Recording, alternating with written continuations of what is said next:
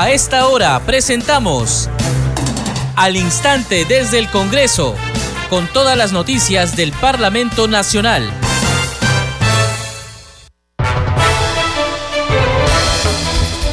Amigos, nos empezamos al instante desde el Congreso y es viernes 7 de octubre del 2022.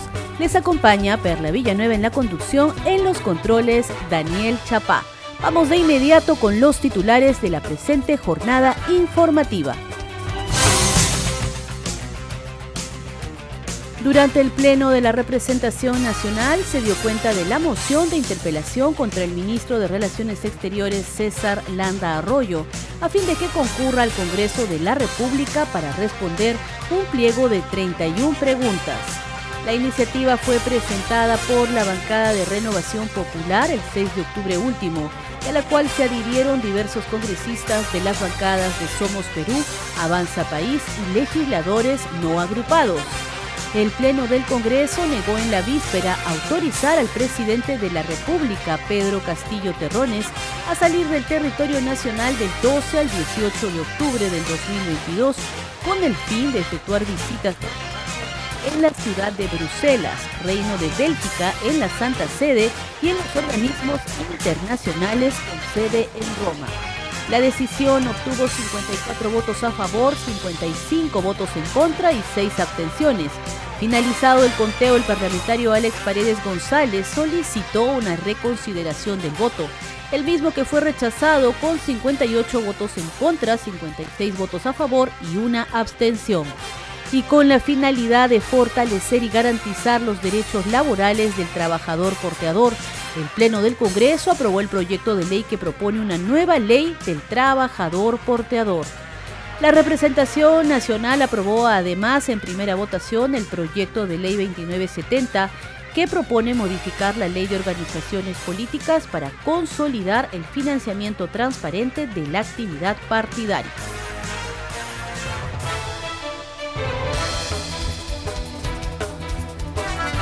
Usted está escuchando al instante desde el Congreso. Vamos de inmediato con el desarrollo de las noticias. Durante el Pleno de la Representación Nacional en la víspera se dio cuenta de la moción de interpelación contra el ministro de Relaciones Exteriores César Landa Arroyo, a fin de que concurra al Congreso de la República para responder el pliego de 31 preguntas. La iniciativa fue presentada por la bancada de Renovación Popular el 6 de octubre último y a la misma se adhirieron diversos congresistas de las bancadas de Somos Perú, Avanza País y legisladores no agrupados. Tenemos el informe con todos los detalles. La moción de censura fue planteada por congresistas de Renovación Popular, Avanza País, Alianza para el Progreso y otras bancadas fue sustentada por el congresista Jorge Montoya Manrique, quien cuestionó recientes declaraciones de la segunda vicepresidenta del Parlamento, Digna Calle, y argumentó otro tema. Asimismo, el 30 de septiembre del 2022 se ha tomado conocimiento mediante un informe periodístico la sospechosa visita del ministro del Interior, Willy Huerta Oliva, al domicilio de la segunda vicepresidenta del Congreso, en el distrito de La Molina, situación que lastima gravemente la independencia y transparencia de todo legislador que tiene el deber de respetar, más aún tratándose de un integrante de la mesa directiva, cargo de alta responsabilidad y visibilidad pública. Hasta la fecha, la actual integrante de la mesa directiva no ha sido capaz de brindar una explicación, una explicación razonable sobre una reunión que debió ser pública y transparente por tratarse de dos altos funcionarios de la República. En respuesta, Calle Lobatón señaló que no invitó a su domicilio al ministro del Interior y que la reunión fue con su esposo, que es dirigente político.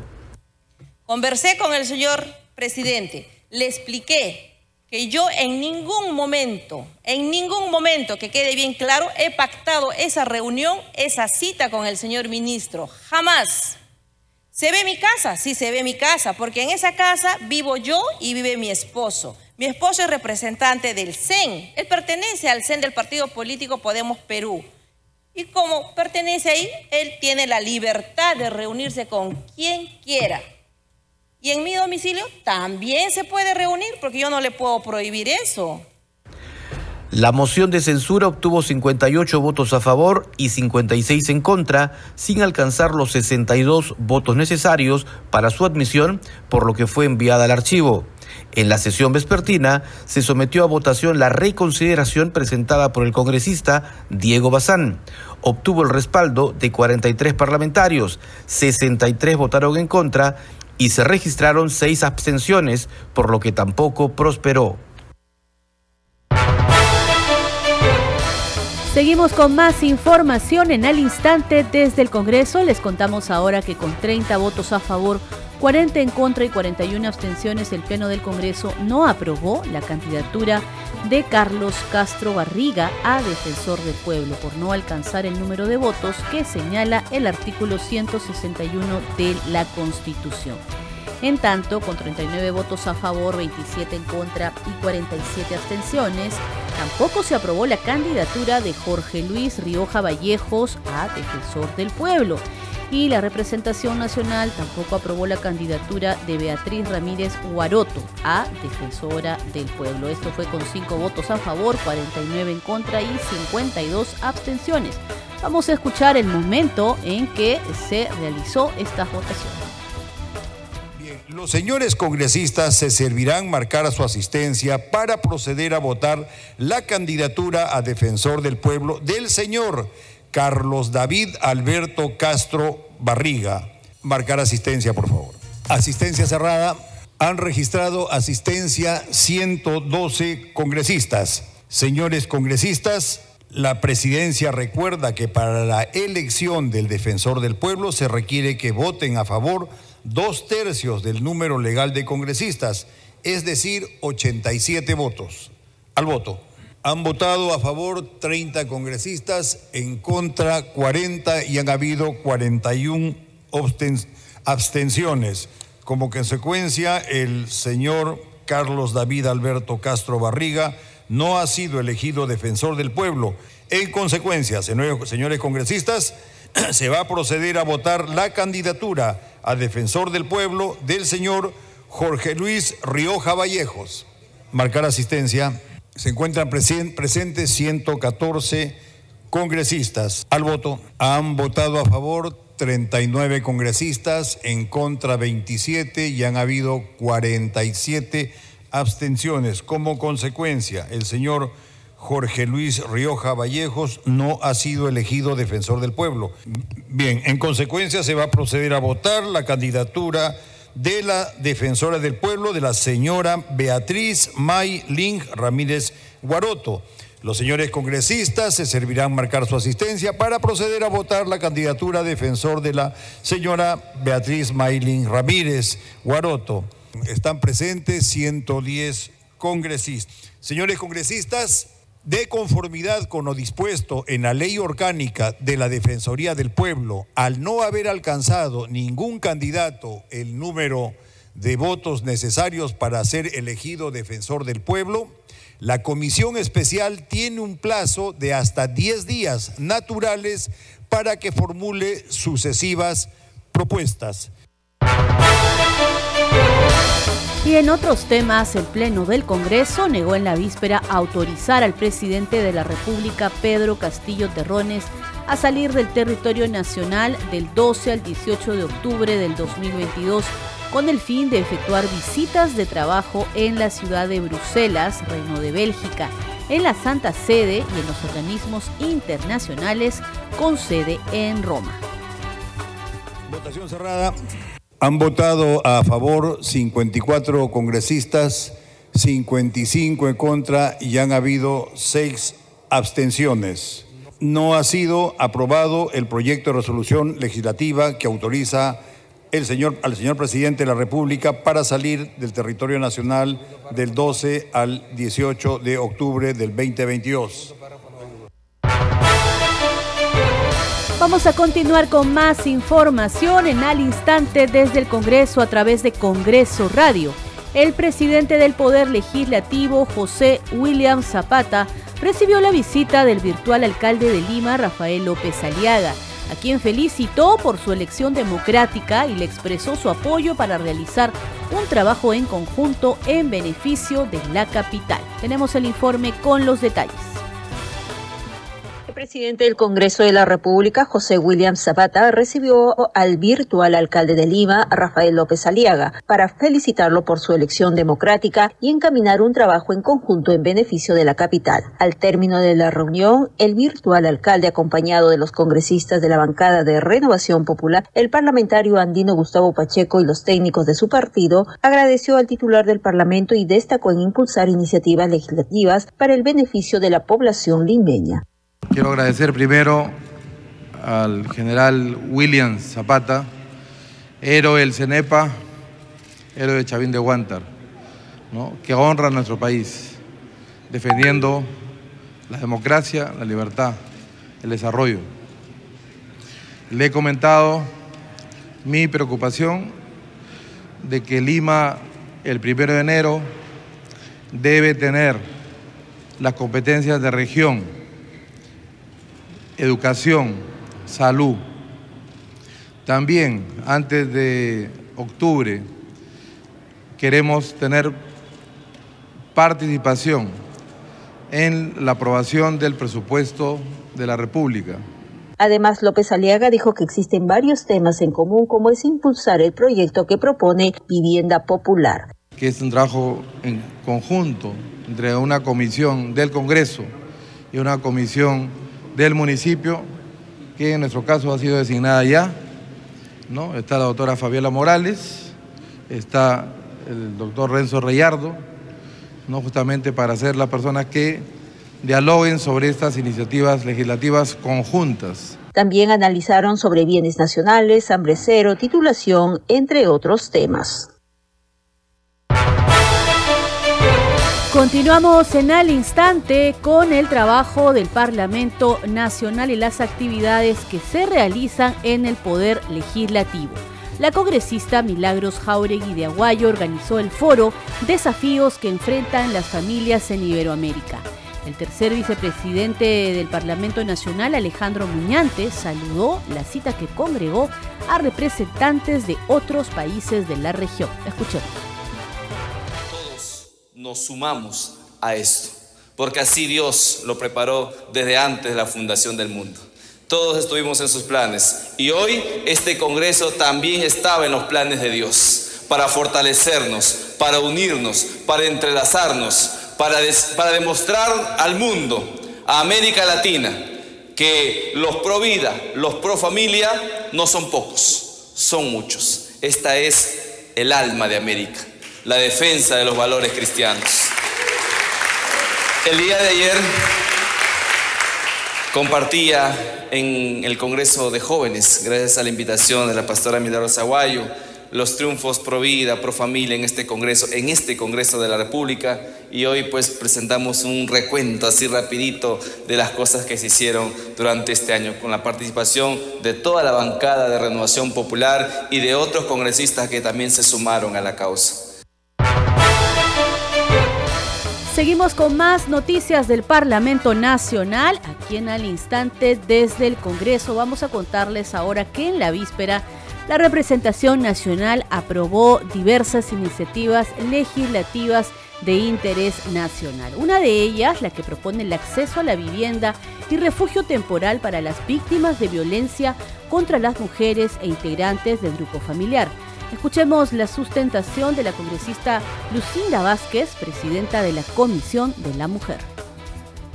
Esta legislativa consta de un artículo único, cinco disposiciones complementarias finales y una disposición complementaria modificatoria. Busca el acceso a la vivienda y refugio temporal a las mujeres víctimas de violencia. En este contexto, la iniciativa legislativa en su artículo único busca la modificación de los artículos 27 y 29 de la ley 3364, ley para, para prevenir, sancionar y erradicar la violencia contra las mujeres y los integrantes del grupo familiar, realizando las siguientes incorporaciones. Artículo 27. Servicios de promoción, prevención, sanción y recuperación de víctimas de violencia. Se incorpora las entidades de, la administración pública que administran bienes muebles e inmuebles del Estado. Priorizan el otorgamiento de dichos bienes a los hogares de refugio. Artículo 29. Implementación y registro de hogares de refugio temporal. Se incorpora las entidades de la administración pública que administran bienes muebles e inmuebles del Estado priorizan el otorgamiento de dichos bienes para los hogares refugio. En las disposiciones complementarias finales disponen que las entidades de la administración pública son las señaladas en el artículo 1 del título preliminar de la Ley 27444 Ley del Procedimiento Administrativo General. Asimismo, dispone que los gobiernos regionales y locales, previo cumplimiento de los requisitos, deben otorgar prioritariamente a las mujeres que hayan sufrido cualquier forma de violencia, independientemente de su estado civil y cargo o grupo familiar. Y otra de las iniciativas legislativas aprobadas por la representación nacional fue la que tiene el objetivo de fortalecer y garantizar los derechos laborales del trabajador porteador. El Pleno del Congreso aprobó este proyecto de ley que propone una nueva ley del trabajador porteador. ¿Cuáles son sus beneficios? Vamos a conocerlos en el siguiente informe. A favor, 100 parlamentarios, en contra 0 y una abstención. Ha sido aprobado. Señor relator, siguiente tema. Mejores condiciones laborales para los porteadores. En la sesión del Pleno del Congreso se aprobó con 100 votos a favor, una abstención y cero votos en contra la nueva ley del portador, aquel trabajador que transporta distintos bienes durante las rutas turísticas. El dictamen aprobado por unanimidad en la Comisión de Trabajo fue expuesto por la presidenta de dicho grupo de trabajo, Sigrid Bazán.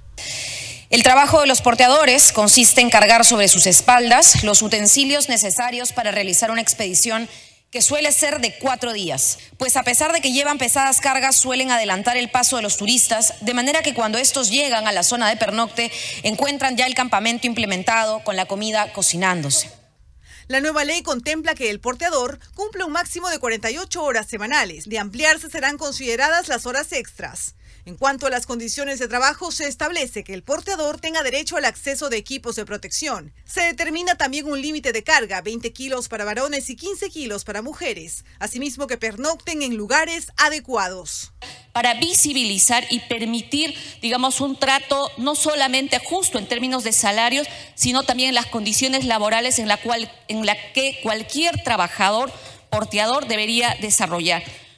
Estas personas deberían formalizarse con, con, las empresas que venden los paquetes turísticos, deben ser formalizados por estas empresas, pertenecer a una planilla en esas empresas, porque forman parte del core business de estas empresas, que es la ruta turística. Se espera que la ley sea reglamentada por el Ejecutivo en un plazo de 90 días calendarios. Seguimos en al instante desde el Congreso a través de Congreso Radio y este sábado 8 de octubre se conmemora un año más del combate de Angamos que inmortalizó al héroe nacional, el piurano Miguel Grau Seminario.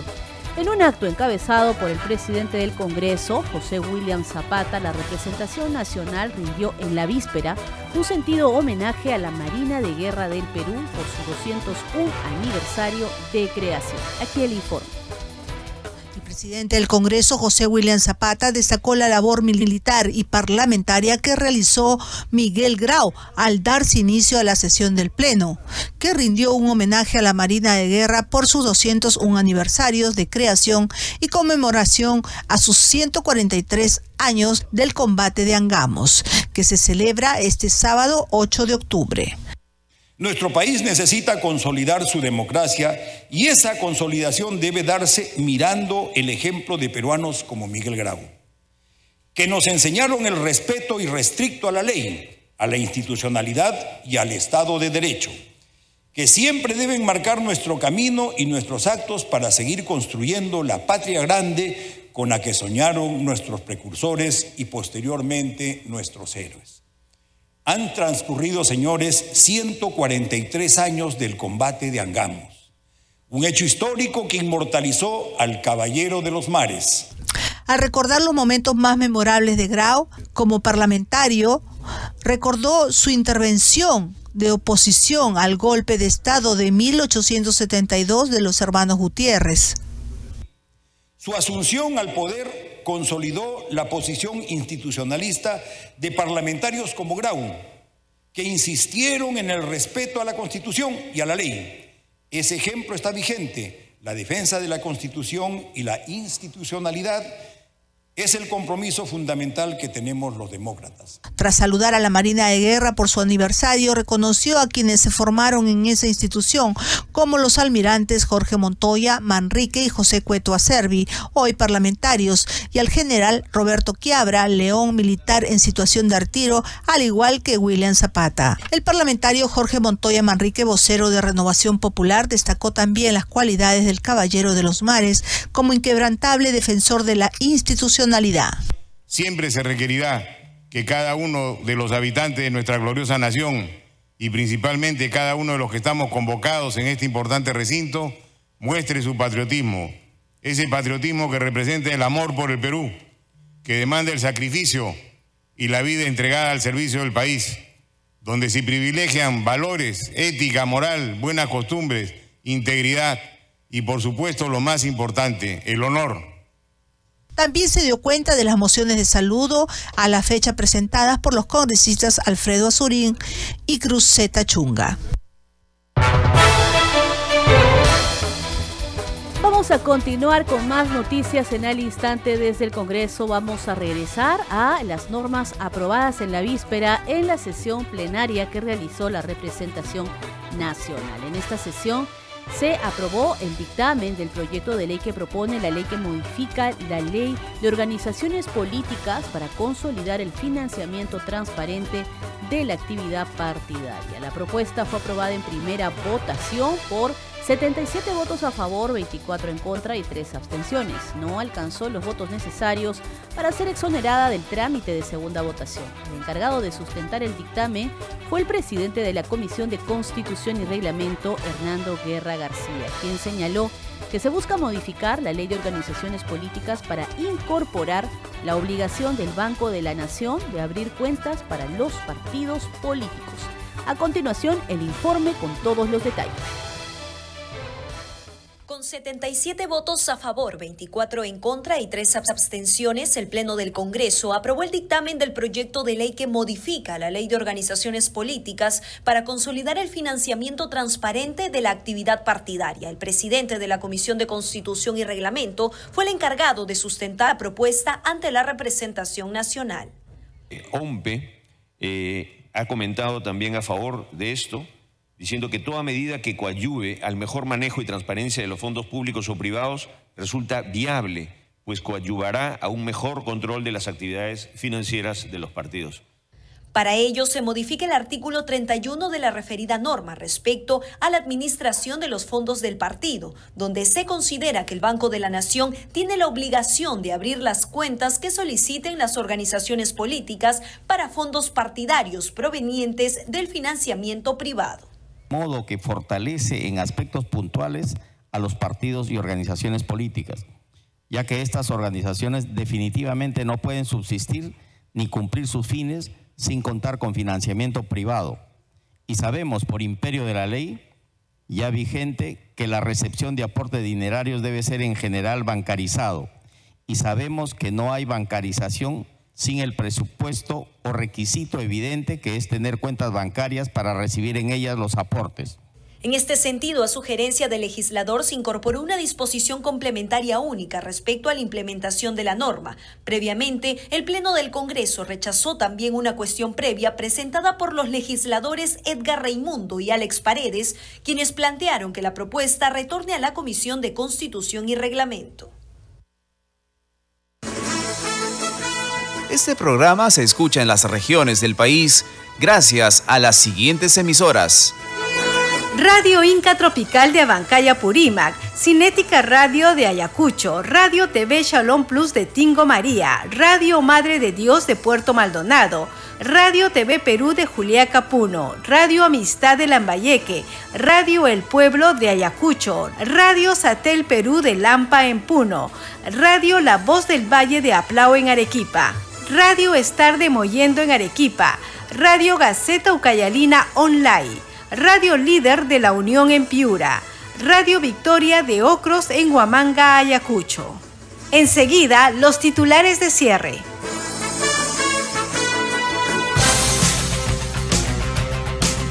Durante el pleno de la representación nacional se dio cuenta de la moción de interpelación contra el ministro de Relaciones Exteriores, César Landa Arroyo, a fin de que concurra al Congreso de la República para responder un pliego de 31 preguntas. La iniciativa fue presentada por la bancada de Renovación Popular el 6 de octubre último y a la cual se adhirieron diversos congresistas de bancadas de Somos Perú, Avanza País y legisladores no agrupados. El Pleno del Congreso negó en la víspera autorizar al presidente de la República, Pedro Castillo, a salir del territorio nacional del 12 al 18 de octubre con el fin de efectuar visitas de trabajo en la ciudad de Bruselas, Reino de Bélgica en la Santa Sede y en los organismos internacionales con sede en Roma. La decisión obtuvo 54 votos a favor, 55 en contra y 6 abstenciones. Finalizado el conteo, el parlamentario Alex Paredes solicitó una reconsideración del voto, el mismo que fue rechazado con 58 votos en contra, 56 a favor y una abstención. Con la finalidad de fortalecer y garantizar los derechos laborales del trabajador porteador, el Pleno del Congreso aprobó el proyecto de ley que propone una nueva ley del trabajador porteador y la representación nacional aprobó además en primera votación el proyecto de ley que propone modificar la ley de organizaciones políticas para consolidar el financiamiento transparente de la actividad partidaria.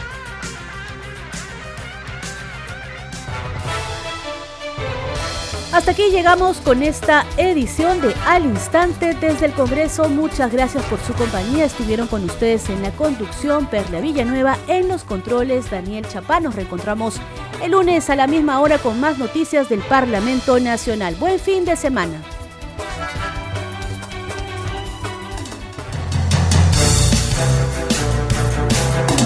Hasta aquí, al instante desde el Congreso con todas las noticias del Parlamento Nacional.